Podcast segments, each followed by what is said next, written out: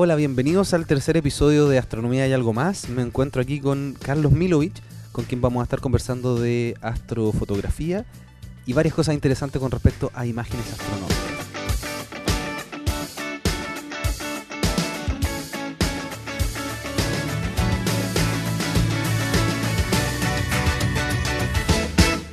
Sin una mayor introducción, vamos a preguntarle a Carlos, cuéntanos un poquito sobre ti eh, para que la gente te conozca. Hola Ricardo, muchas gracias por la invitación. Bueno, ¿qué les puedo contar? Estoy haciendo un doctorado en Universidad Católica. Mi especialidad es procesamiento de imágenes. Eh, actualmente estoy trabajando principalmente en imágenes biomédicas. Mi tesis está relacionada con la medición de susceptibilidad magnética en el cerebro usando resonancia magnética.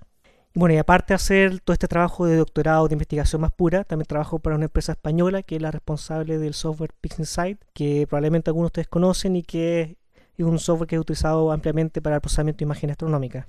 Bueno, entonces, para que la gente conozca un poquito tu trabajo, el tema astronómico, tú tienes unas fotografías muy buenas, voy a dejar en, las notas del, episodio, voy a dejar un vínculo a tu sitio web. Y cuéntanos un poquito qué es lo que puede encontrar la gente en ese sitio para que quieran verlo. Bueno, principalmente están la mayoría de mis trabajos digitales, es decir, lo que he hecho desde el año 2007 aproximadamente en adelante. Bueno, más que nada la idea es que me conozcan entre comillas, como artista y también como científico, porque la astrofotografía, como ver más adelante, es una mezcla bastante jugosa que uno mete en la juguera de ciencia, técnica y también pasión artística. Sí, de hecho, un vínculo súper interesante que existe entre la astronomía eh, profesional y la astronomía amateur es la astrofotografía. Cuando uno comienza haciendo astrofotografía, fue mi caso, yo creo que fue tu caso, vamos a estar conversando de eso, uno empieza a descubrir lo que hacen los astrónomos en la práctica y uno empieza a vincularse. De hecho, existen astrofotógrafos muy conocidos que se han vinculado con el mundo de la astronomía profesional por el procesamiento de imágenes y por el manejo que tienen de la instrumentación. Así que bueno, como tú mencionas, es un arte y nosotros queremos aquí en Astronomía y algo más que la gente pueda realizar este arte en sus propias casas con las distintas cámaras que tienen. Así que empecemos a hablar qué es la astrofotografía y cómo podemos llegar a realizarla con la cámara que tengamos en nuestro hogar. Bueno, la astrofotografía hay que distinguir entre dos áreas como bien grandes. Una sería como el uso profesional o científico que uno hace de los datos, y el otro el uso amateur o más artístico que uno lo que desea es obtener una imagen bonita. Son dos objetivos completamente distintos y usualmente no se conllevan bien uno con el otro, en el sentido de que una imagen bonita no necesariamente es útil científicamente, y una imagen científicamente buena, útil, no tiene que reflejar por qué nada bonito. O sea, tú estás diciendo que, por ejemplo, estas imágenes preciosas que nosotros vemos eh, de los observatorios profesionales, que nosotros siempre estamos publicando en nuestro Facebook, astroblog.cl, esas imágenes no, no, están hechas para hacer investigación. Muchos datos sí se ocupan en investigación, pero la imagen en sí no es el resultado de la investigación. tienen que pasar todo un proceso adicional de tratamiento de la imagen para llegar a ser visible de una forma placentera para, los, para la gente que está mirando las páginas web o, de forma impresa. O sea, los datos que son astronómicamente utilizados son bastante distintos de los que uno está viendo en general en la pantalla de monitor. Bueno, entonces vamos a comenzar hablando de las astrofotografías como arte que se vean muy bellas. Y hay un método muy sencillo que puede utilizar la gente en sus casas si es que tiene un trípode, o incluso si no tiene un trípode puede poner la cámara encima del auto. Cuéntanos de la fotografía sobre trípode. Sí, claro, podemos partir hablando de la fotografía más amateur en realidad con finalidades solamente artísticas. Y ahí tenemos una gran gama de opciones. Vamos a partir de algo muy básico que es poner la cámara a un trípode, sacar fotografías de comida de larga exposición, unos cuantos segundos, hasta pues, llegar a fotografías usando un telescopio con monturas ecuatoriales. Bueno, y uno se puede complicar todo lo que quiera. Ya, entonces la pregunta que, que te iba a hacer tiene que ver con la exposición. La exposición juega un rol fundamental cuando nosotros hacemos astrofotografía. ¿Qué es la exposición y cómo la controlamos? Cómo controlarla es un tema un poquito más complicado. No, siempre uno tiene acceso a controlar el tiempo de exposición, sobre todo en las cámaras celulares o una cámara fotográfica de bajo nivel. Pero una cámara de SLR, esta cámara, sí uno tiene mucho más control sobre los tiempos de exposición. ¿Por qué eso es importante? Es porque en la astrofotografía principalmente estamos trabajando con objetos que son muy difíciles porque son muy débiles. Y la cantidad de luz que nos está llegando de estos objetos es tremendamente baja, tan baja que muchas veces el ojo humano no es capaz de verlo. Es lo que nos pasa continuamente con las nebulosas. Y la única opción para eso es poder acumular el tiempo necesario de observación en la cantidad de fotones para que sea capturada por nuestro sensor o antiguamente una placa fotográfica. Y yo creo que tú conoces, Ricardo, esta analogía que se hace en los tours hace harto tiempo de cuando uno está haciendo astrofotografía, es como un análogo de tratar de capturar agua en un día lluvioso. Si uno sale con una malla o un colador, uno va a lograr que el colador se moje, pero no haga recolectar agua. Eso es lo, mismo que estamos haciendo con el ojo. Estamos instantáneamente viendo los fotones y nada más. En cambio, con la cámara es como ir salir con un, con un balde y lograr capturar mucha agua por un tiempo determinado tiempo. Y eso es realmente lo que queremos hacer, capturar mayor cantidad de fotones. Ya, entonces lo primero que vamos a vamos a invitar a nuestros auditores a que revisen sus cámaras y vean si tienen una posibilidad de controlar el tiempo de exposición. En el caso de las cámaras, la reflex digital que tú estás mencionando, ¿cuál es la opción para uno poder tener, no sé, cinco minutos de exposición? Sí, no solamente la reflex, también muchas cámaras eh, con lentes fijos, por ejemplo, por decir una marca, las, eh, las PowerShot de Canon y bueno, y un montón de otras más, Sony, Alpha, etcétera, etcétera tiene opciones que sean manuales o opciones de bulbo con una V. Esas son las dos opciones que uno típicamente utiliza para sacar fotografías de larga exposición. Ya, entonces, tomamos una de esas cámaras que tenemos la opción de controlar el tiempo de exposición. La ponemos sobre un trípode y apuntamos a las estrellas. ¿Qué es lo que vamos a obtener? Depende del tiempo de exposición que estemos tirando. Muy buena respuesta. Bueno, típicamente uno tiene que capturar por varios segundos para poder ver estrellas realmente. Si la exposición es menor a un par de segundos, no vamos a ver prácticamente nada. Y bueno, si uno deja que el tiempo de exposición sea demasiado largo, desafortunadamente no vamos a tener estrellas perfectas, bonitas, sino que vamos a tener trazos. Aunque a veces uno realmente lo que quiere hacer eso, es obtener el trazo, es ver cómo el efecto que la Tierra, como está girando, se refleja en el cielo. Y es que la estrella empieza a escribir un círculo alrededor del polo sur o polo norte, depende de donde estemos. Y eso genera también efectos bonitos, pero bueno, uno tiene que saber qué es lo que quiere hacer y ahí eh, estudiar bien o planificar bien la toma y qué es lo que está haciendo. En tu sitio web tú tienes fotografías sobre trípode. Vamos a dejar el vínculo especialmente para que la gente se imagine cómo se generan estos trazos, que en realidad el movimiento, como tú bien dices, de la Tierra reflejado en el cielo, porque la Tierra es la que se está moviendo, a más de mil, 1600 kilómetros por hora sobre nuestro propio eje y no nos damos ni cuenta. Y cuando tomamos la foto sí lo podemos percibir. Entonces, eh, tomamos la fotografía con un largo tiempo de exposición, vemos trazos estelares, lo cual es muy interesante. Y dependiendo del lente, existe la posibilidad de que captemos harta información y que no veamos los trazos. Cuéntanos un poquito sobre esos tiempos de exposición. Claro, también va a depender del zoom, entre comillas, que tengamos del campo, que tan eh, cerca nos estamos acercando al cielo. Si tenemos un zoom más grande, estamos viendo un campo más pequeño del cielo, por supuesto todos los movimientos que vamos a tener de la Tierra van a ser reflejados de manera más rápida. Entonces, si estamos, por ejemplo, con un lente de 500 milímetros, 200 milímetros, más allá de un par de segundos no vamos a poder capturar el cielo sin, que, usar métodos alternativos como una montura para astrofotografía. Pero con un lente de gran campo, por ejemplo, 50 milímetros, bajar aún más, un 20 milímetros, un ojo de pez, un 13 milímetros, ahí puede uno fácilmente llegar a los 30 segundos o más sin tener ningún trazo, porque la resolución angular que uno tiene es menor al tamaño de los píxeles. Y ahí uno puede empezar a hacer juegos interesantes, como por ejemplo aparecer uno en la foto con las estrellas de fondo. ¿Cómo podemos hacer eso? Nosotros hemos jugado un poco a tratar de aparecer en las fotos con, la Vía Láctea con la, o con la constelación de Orión. ¿Cómo, ¿Cómo se puede hacer? Sí, bueno, aprovechando que los tiempos exposición son bastante largos, uno puede disparar la foto y en medio de la exposición pararse frente a la cámara y iluminarse un poco a sí mismo con una linterna y ese como un truco básico entretenido para salir en la foto. Bueno, el la técnica de pintar objetos con linterna es bastante utilizado para pintar, por ejemplo, árboles, cactus o lo que sea, cosas que uno quiere resaltar de, la exposición. Entonces yo quiero invitar a nuestros auditores a que compartan con nosotros las astrofotografías que ya hayan hecho o las astrofotografías que eh, pudieran hacer gracias a que están escuchando ahora el método cómo, cómo realizarlo para quienes no lo sabían. Eh, entonces les voy a dejar nuestro mail para que compartan con nosotros las astrofotografías que puedan poner, nosotros las vamos a repartir, las vamos a compartir en Facebook, las podemos poner en, las notas del, episodio siguiente.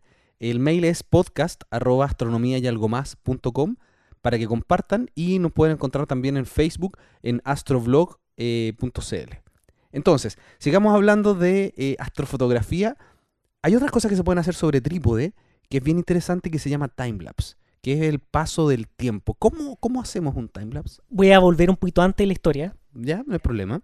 Pensemos que estamos en 15 años atrás, 20 años atrás, cuando todavía se usaba la película fotográfica normal. Hay uno usualmente lo que hacía para obtener los trazos de la Tierra, para ver cómo se mueve la Tierra, es sacar una foto y dejar el, el obturador abierto por 6 horas, 8 horas, lo que diera la noche. Ah, desafortunadamente hoy en día con las cámaras digitales eso no es tan fácil de hacer, la batería se muere antes, eh, es poco óptimo.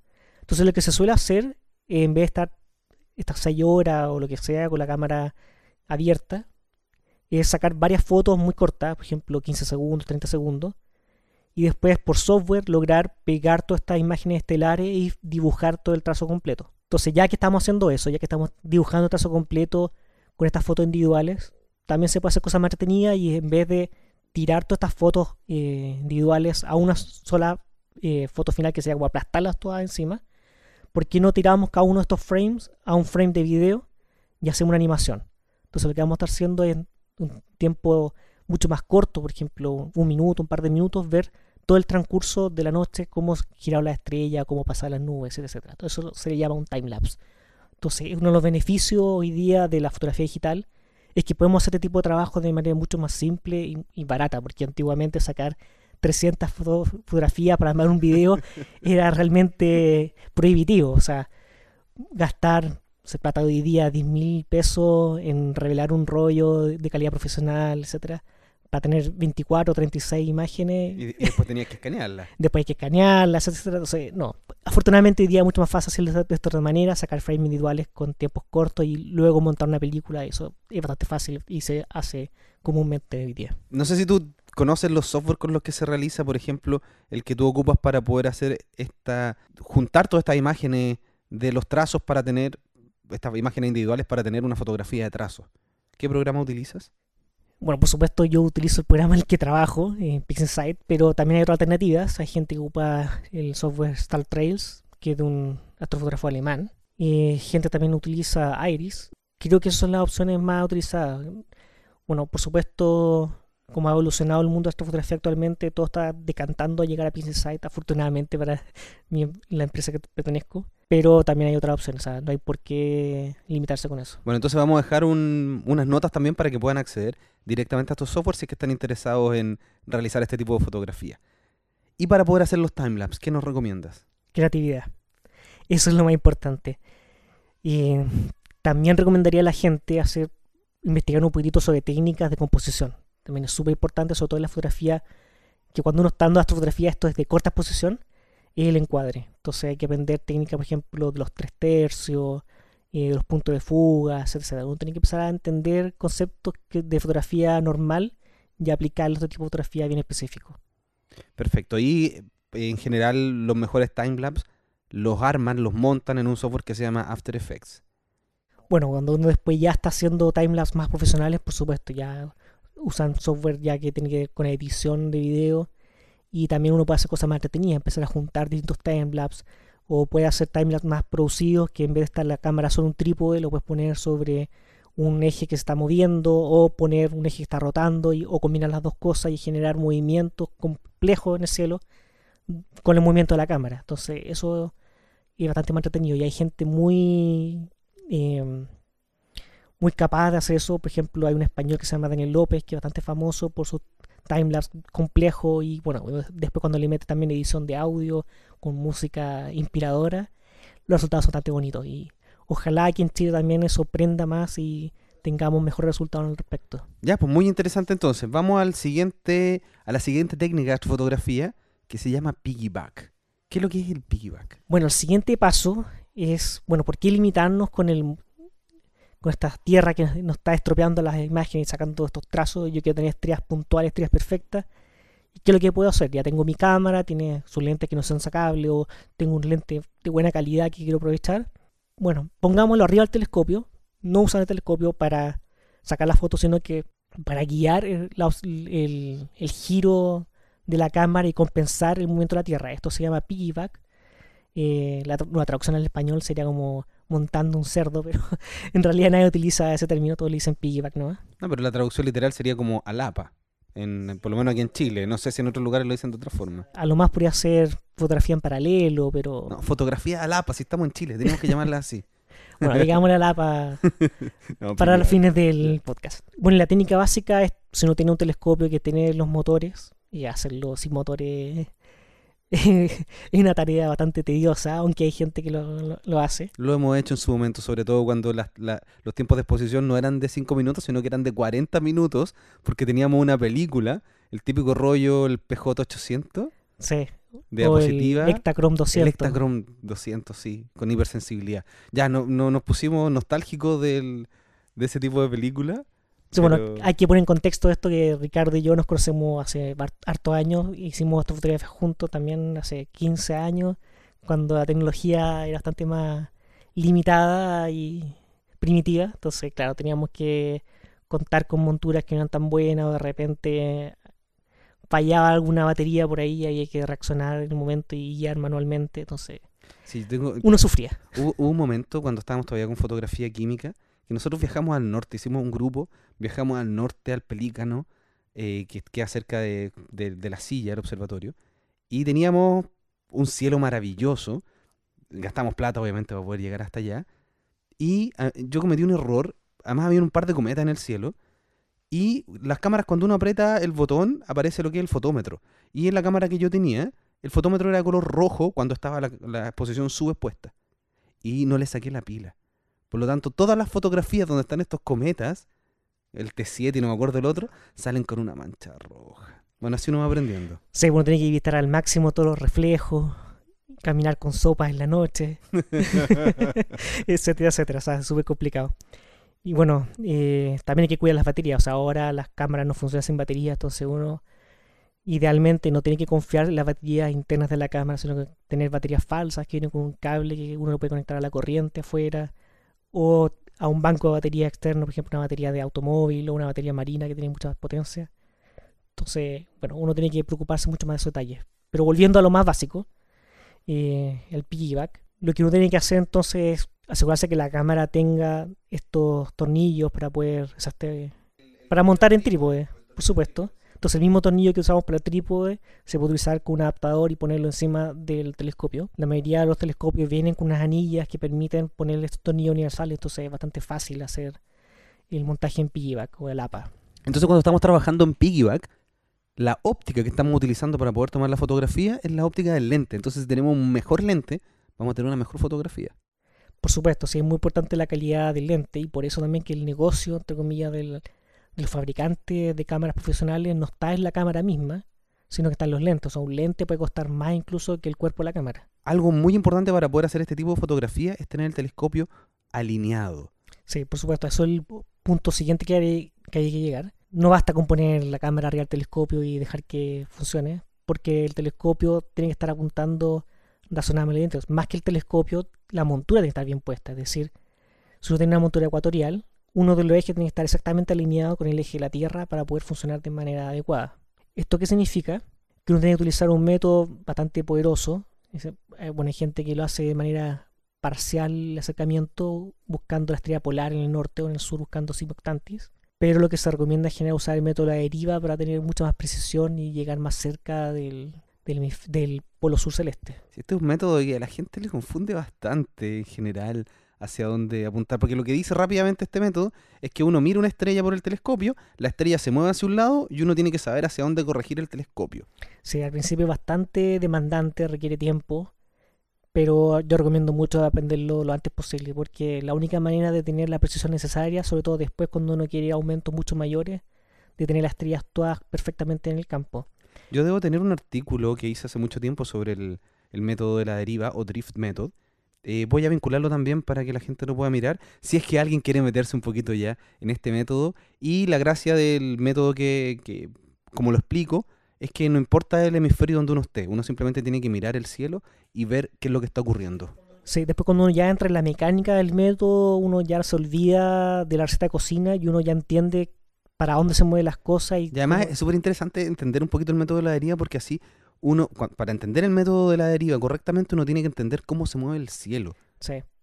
Yo creo que es mejor dejar algunos links por ahí que lo expliquen porque hay que ser bastante visual para entenderlo. Si lo explicamos hablando, Sí, la gente se, a va estar- a se van a aburrir y van a dejar, van a, van a, a- a ponerle stop en este momento al podcast y no van a escuchar las cosas interesantes que tenemos por, por conversar.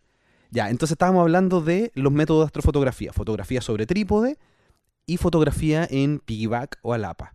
¿Cuál es el siguiente método? Alguien que ya tiene la cámara, que empezó a hacer este tipo de fotografía, se compró un buen telescopio y quiere hacer ya fotografía un poquito más profesional, más cercano a objetos que se llaman de cielo profundo, nebulosas, cúmulos, incluso galaxias. ¿Qué es lo que hay que hacer?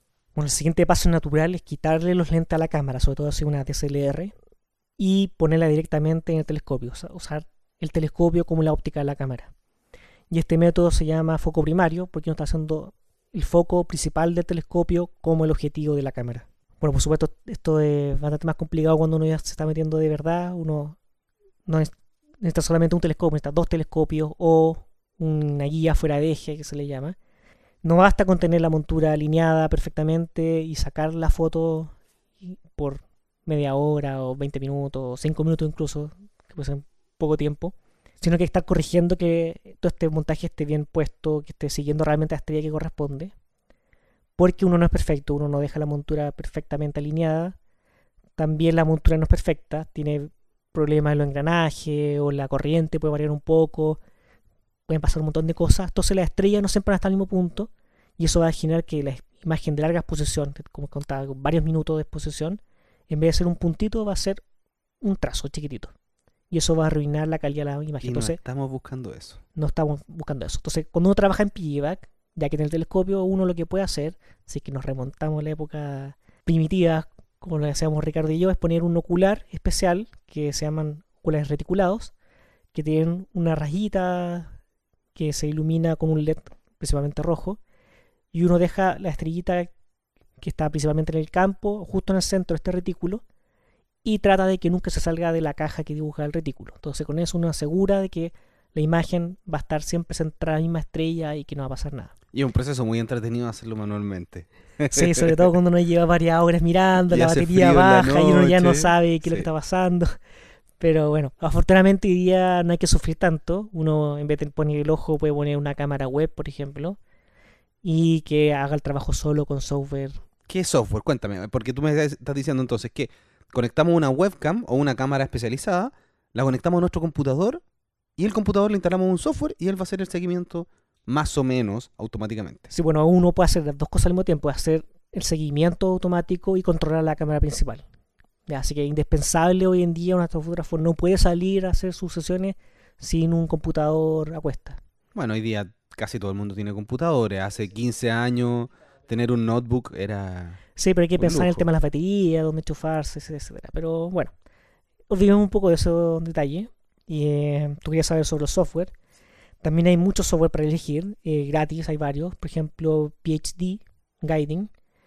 Eh, PhD viene de Push Here Dummy, presiona cada tontito. Ah, qué buena, no sabía eso. Muy Sí, bien. bueno, la idea del autor fue bastante jocosa en el sentido de que quería hacer algo lo más simple posible, que básicamente es pues, apretar un solo botón y que él lo haga todo solo y uno no tener que preocuparse. Es bastante bueno este software, es gratis como les contaba, así que yo diría que es la primera opción a probar. Después de ese hay muchas opciones. eh, Nebulosity, por ejemplo, un programa que se usa, se usa harto para captura y perseguimiento. Ah, Hay que decir además que la mayoría de estos software en general están solamente para Windows. En el caso de Nebulosity también está para Mac. Claro. En Linux hay más problemas, no, no es tan fácil encontrar software para hacer seguimiento, pero bueno, es un mal con el que hay que vivir por el momento. Ya, entonces, eh, hacemos las correcciones de seguimiento y capturamos, eh, le sacamos el lente a la cámara y le ponemos un lente tan grande que en realidad le ponemos la cámara al lente que es el telescopio. Claro. Ahora, voy a ser majadero con un punto que mencioné Adelante. antes, que es muy importante hacer una buena alineación polar de la montura. Uno podría pensar, bueno, ¿qué importa si tal voy a estar siguiendo con la cámara web? Solo va se va a preocupar de que las mismas estrellas estén en el mismo lugar siempre. Claro, cierto, solo vamos a tener esas estrellas en el mismo lugar, va a ser puntual en las fotos. Pero las estrellas que están al lado de ella no van a ser perfectas. Van a empezar a describir un círculo en torno a esta estrella y vamos a tener el efecto que se llama rotación de campo.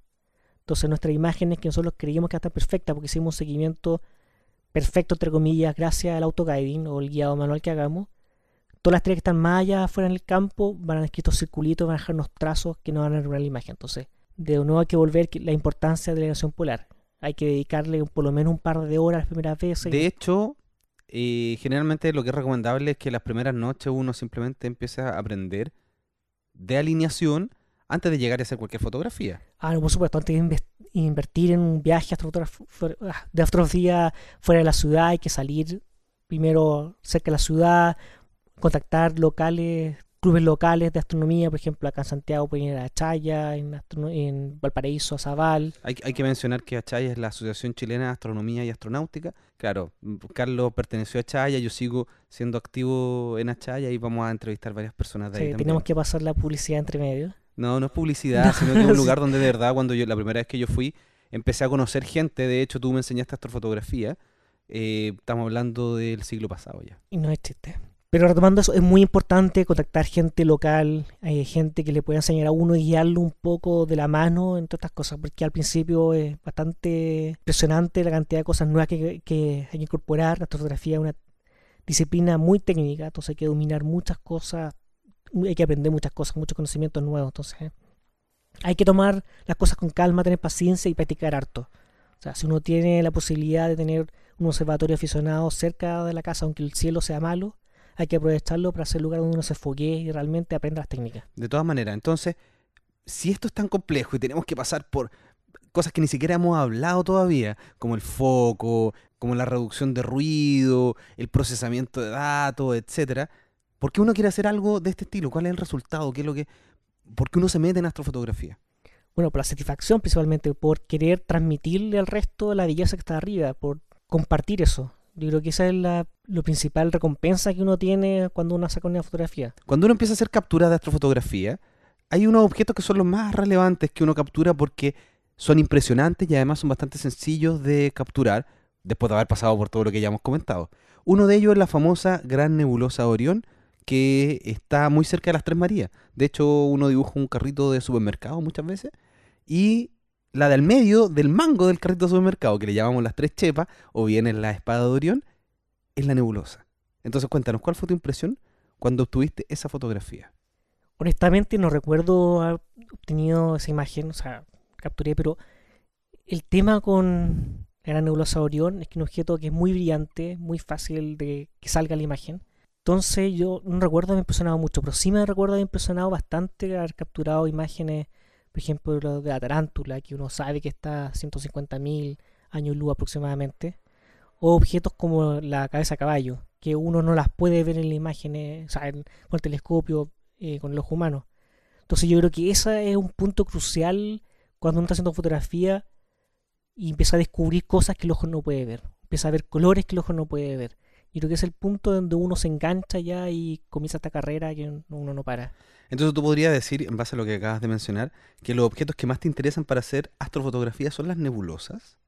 Bueno, personalmente sí, o sea, yo me enganché mucho con ese tipo de objetos y bueno, uno tiene una variedad increíble de colores, de formas. Casi pensar en hacer una forma de arte abstracta por la naturaleza del objeto. Entonces ahí me atrajo mucho eso. ¿En tu caso no te ha interesado fotografiar galaxias, por ejemplo? Sí, por supuesto. Pero el problema con las galaxias que son bastante más complicadas por naturaleza, que son eh, bastante poco luminosas, son bien débiles y además son con tamaño angular bastante pequeños. Entonces uno tiene que recurrir a telescopios que son mucho más potentes y tienen mucha más precisión en todo el guiado y todo el sistema mecánico. Entonces la dificultad va siempre incrementándose en esto y bueno, tampoco es por asustar a la gente que no está escuchando. La fotografía sí puede ser algo muy demandante técnicamente, muy caro también, porque comprar telescopio y montura ya de calidad avanzada estamos hablando en términos de vender el auto aproximadamente, pero también puede ser algo muy sencillo, o sea, puede ser solamente agarrar la cámara y partir con el trípode y compartir eso. El consejo es no desesperarse, no eh, desesperarse en el camino, no aspirar, recorrer todo corriendo, sino que disfrutar cada paso, disfrutar el equipo que uno tiene y empujarlo al máximo antes de seguir subiendo en esta escalera que la fotografía.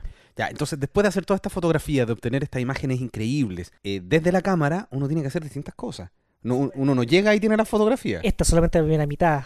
Eh, por supuesto que mientras mejores imágenes uno adquiera, el camino se hace mucho más simple después.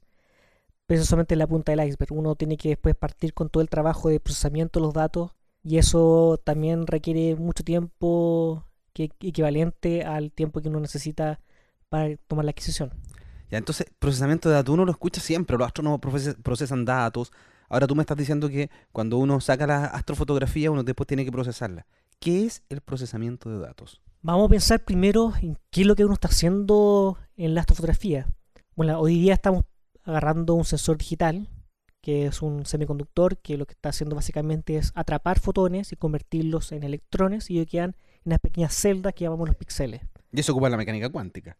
Por supuesto, estamos utilizando los principios del fotoeléctrico que describió Einstein en su paper. Y, y, y, lo tenemos todos nosotros en nuestros celulares. O sea, nuestros celulares funcionan tomando fotos gracias a la mecánica cuántica. Bueno, gracias a Einstein. Que no creyó mucho en la mecánica cuántica en su tiempo. Por supuesto, y fue un actor bastante grande de la mecánica cuántica. Pero finalmente se convirtió en uno de los padres de la mecánica cuántica moderna. Así que. Y podemos tener fotografías bonitas por celular hoy día y tener todas estas redes sociales que utilizan las fotos de los celulares. Por supuesto. Y. Perdílo. Ya, entonces estábamos hablando de qué es lo que era el procesamiento de datos y tú dices tenemos primero que entender. Ah, ya, gracias. Entonces lo que uno debe hacer es cómo traducir estos electrones que fueron capturados por los píxeles en algo que es agradable a la vista. Y lo que, bueno, lo que hace el estos numeritos, que es la cantidad de electrones, pasan a ser datos en el computador, que en realidad es una medición de la intensidad de la luz, pero eso no tiene mucho que ver con lo que el ojo eh, interpreta. A ver, profundicemos en eso porque es un tema muy interesante, porque la gente siempre nos dice, ay, pero ¿por qué hay que procesar las fotos? ¿Por qué hay que hacer como, como que estamos falseando las fotos? Pero tú estás diciendo que los sensores son lineales y el ojo no es lineal, y ahí radica la diferencia. Más bien que el ojo no es lineal, hay un tema de interpretación que hace el cerebro también súper importante. O sea, uno cree, estamos acostumbrados a interpretar el mundo de una forma o ver el mundo de una forma y obvia todo lo que está haciendo el cerebro por detrás. Y eso es súper importante. Por ejemplo, uno puede cambiar rápidamente de ver bien una escena interior que está realmente oscura y mirar por la ventana y ver súper bien qué es lo que está afuera. Pero si uno saca una, fotografía de eso, es prácticamente imposible obtener al mismo tiempo bien definido las cosas que están adentro y las que están afuera en el exterior iluminadas por el sol. Y eso pasa porque el ojo tiene una capacidad de respuesta o adaptación muy rápida a los cambios de luz y además el cerebro mismo hace una interpretación de los datos y acomoda los niveles de intensidad para que uno no se dé cuenta de eso. O sea, tenemos un Photoshop en el cerebro. En cierta manera, sí, un Photoshop incorporado que es bastante complejo y de hecho todavía no se entiende completamente, pero se entienden ya varias fases de cómo el cerebro funciona y es responsable de muchas cosas. Por ejemplo, uno cuando está con luz de día, uno ve las cosas, por ejemplo, un papel blanco y sabe que es blanco, y en la noche con la luz que ilumina una pieza, uno ve el mismo papel y lo ve blanco también, siendo que si uno saca una fotografía con la misma calidad o los mismos, parámetros, uno se da cuenta que en la noche no está viendo el, papel blanco bajo una luz eh, muy roja o muy amarilla que cambia totalmente el color, pero el cerebro mismo se encarga de reinterpretar los datos y transmitirnos un conocimiento previo que no tenía la hoja y lo interpreta como blanco. Entonces, toda esa interpretación que hace el cerebro no la podemos hacer directamente sobre los datos que hemos adquirido sobre el sensor. Tenemos que hacer algo para que el cerebro tenga un input parecido al que tiene la imagen que ve día a día y eso interpretarlo como algo que lo encuentra agradable o bonito. Y de hecho los observatorios profesionales que toman imágenes increíbles muchas veces no realizan el mejor procesamiento y le entregan las imágenes a los aficionados para que lo hagan. Tú tienes algunos ejemplos, ¿no? Bueno, el caso más famoso quizás es con el Hubble. Uno siempre se imagina que las imágenes del Hubble son súper limpias, son perfectas, todas prístinas. El Hubble, para quien, no es, para quien no lo conoce, es el telescopio espacial que está girando en torno a la Tierra, por lo tanto tiene unas imágenes increíbles. Y bueno, mucha gente no lo sabe, pero las imágenes que adquiere el telescopio espacial son accesibles por todo el público. Existe un sitio que se llama Hubble Legacy Archives. Vamos a vincularlo también en las notas del show. El HLA. Y uno, bueno, ahí puede seleccionar el campo que desea obtener, con qué filtros, con qué cámara y baja la imagen que obtuvo, o sea, una o más imágenes que ha obtenido el Hubble de ese campo. Y uno se da cuenta que están llenas de rayos cósmicos, de problemas eh, térmicos, etcétera, etcétera. Entonces, limpiar esas imágenes también es un trabajo bastante arduo y tedioso. Y no solamente con las cosas de calibración que supone que están hechas, sino que también uno tiene que empezar manualmente a borrar píxeles que están malos por ahí. Hay problemas también con los sensores que eh, al, Hubble se le murió uno de los sensores del, mosaico. Entre medio del mosaico tiene una calidad mucho más baja. Entonces es bastante complicado de trabajar esos datos. O sea, cuando miremos estas imágenes preciosas que nosotros vemos de nebulosas, cúmulos, galaxias, hay que pensar todo el trabajo que hay detrás, que no es menor. Hay muchísimo trabajo y en muchos casos es de varios días de trabajo mis trabajos fotográficos usualmente se mueran dos, tres días de tiempo exclusivo de procesamiento. Perfecto, bueno, llevamos harto rato conversando de astrofotografía. Eh, quiero dejar abierta la posibilidad, porque yo sé que mencionamos muchos temas, que las personas que les interese profundizar en algún tema, que por favor no hagan los comentarios y traigo nuevamente a Carlos Milovich para que podamos no sé, hablar un poquito más de las fotografías sobre trípode, el tema que a ustedes les interesen, por favor, eh, escríbanos a podcast y algo y así yo voy a saber qué es lo que más les interesa y profundizamos y lo traemos nuevamente. Pero antes de que eh, terminemos este, este episodio, que ya no sé cuánto va a quedar durando, eh, quiero que me cuentes un poquito de tu trabajo en PixInsight, porque este es un programa de procesamiento que permite hacer estas tareas que tú nos estás describiendo y algunas más. ¿Cómo llegaste a participar en este proyecto y qué es exactamente lo que hiciste? Bueno, para responderte esa pregunta, bueno, hay que hacer un poquito de historia personal. Hace 17, 20 años atrás, cuando estábamos partiendo la fotografía, en Chile no había una comunidad de astrofotografía tan importante como ahora, el acceso a la información también era mucho más limitado. Y por eso, bueno, gracias a Internet, que en ese momento está en los primeros booms, se formó una lista de correo llamada Astrofoto, que bajo el alero de la red chilena de astronomía, que en esa época era el ente que trataba de reunir a todos los aficionados de astronomía aquí en Chile, se trató de hacer este pequeño impulso para reunir a toda la gente que practicaba astrofotografía en Chile y también en Latinoamérica y tratar de hacer como un pozo común de conocimiento y uno a, otro y no empujando y salir adelante. Pero bueno, eventualmente las cosas van cambiando, Internet es muy dinámica, así que hoy en día, por supuesto, no, no sigue existiendo más. Pero el punto que quiero llegar es que este, este esfuerzo que hicimos en ese tiempo logró que las barreras entre los países fueran derribadas y uno puede contactar fácilmente a gente de cualquier parte del mundo. Ya así que yo me hice bastante amigo de una serie de personajes eh, aficionados españoles. Y bueno, uno de ellos estaba en esa época estrenando recién un software de reducción de ruido que se llamaba SGDNR. Que era muy bueno. claro, es bastante bueno para la época, sobre todo que todos estamos recién partiendo, tratando de usar Photoshop. Bueno, yo vengo usando Photoshop desde la versión 2.5, así que se, se puede imaginar más o menos. El carnet en el suelo, como se dice. Claro, lo, lo, viejo que uno está, o sea, hace cuánto tiempo uno está metido en esto.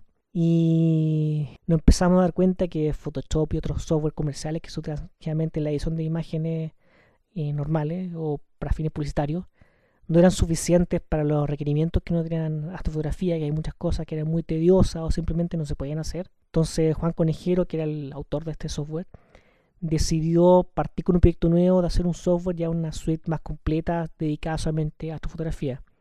Y así que en el año 2003 eh, me invitó a formar parte del proyecto, principalmente ese entonces como tester, o sea, iba probando las nuevas funciones que él estaba incorporando y empezó un camino bastante largo en que, bueno, con el tiempo no solo probaba las cosas nuevas que él estaba incorporando, sino que también me incorporé en el equipo de desarrollo.